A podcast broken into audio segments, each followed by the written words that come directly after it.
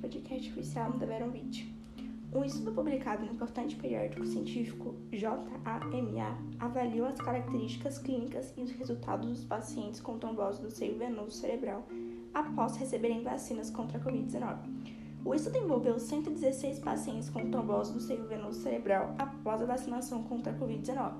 67,2% apresentaram trombose com síndrome de trombocitopenia, plaquetas baixas.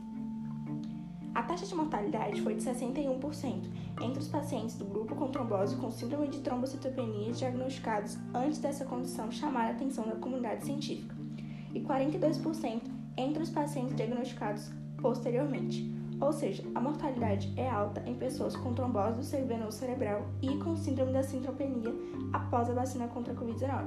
Mas esta mortalidade diminuiu um pouco após a comunidade científica saber desse evento adverso grave das vacinas Portanto, é importante disseminar esses eventos adversos graves para que sejam tratados o quanto antes.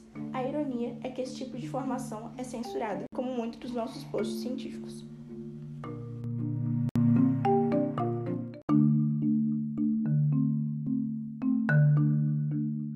Foi feito um estudo para avaliar o efeito anti-inflamatório e imunomodulatório da vitamina D. De 207 pacientes, 37 receberam a vitamina D, enquanto 170 não.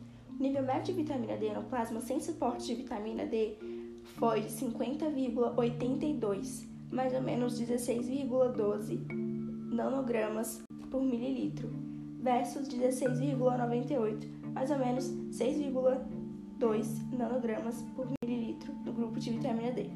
Segundo o estudo, o achado mais notável foram as taxas de mortalidade, enquanto apenas um paciente, 2,7%, morreu no grupo da vitamina D. 24 pacientes, correspondendo a 14,1%, morreram no grupo sem suplementação da vitamina D. Portanto, a vitamina D pode ajudar pacientes com Covid-19. Nesse estudo, uma dose única de 300 mil UI de vitamina D parece representar uma abordagem adjuvante útil, prática e segura para o tratamento ou prevenção da Covid-19. Faça isso apenas com indicação de um profissional de saúde.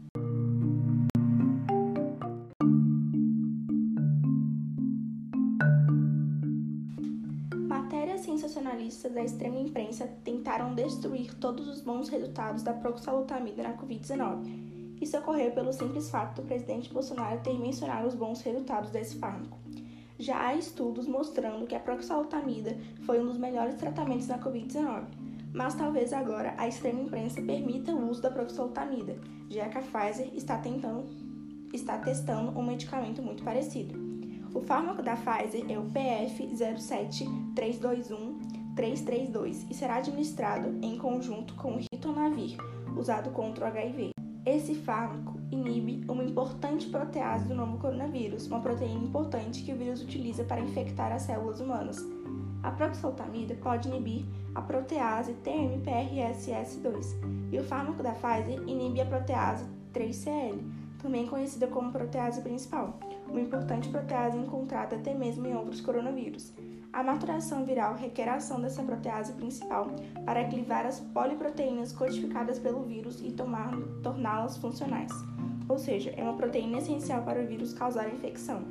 O interessante é que os flavonoides também podem inibir a protease 3CL. Estudos como o da Pfizer são importantes, mas a proxaltamida também é importante. A diferença é que a ciência, principalmente a midiática, tem escolhido o lado. E, por conta da boa opinião do Bolsonaro para a proxaltamida, talvez esse fármaco não tenha a mesma sorte que o da Pfizer. O medicamento da Pfizer, caso tenha bons resultados, será usado como profilático contra a Covid-19, algo tão polêmico, mas já autorizado para medicamentos de alto custo pela própria FDA.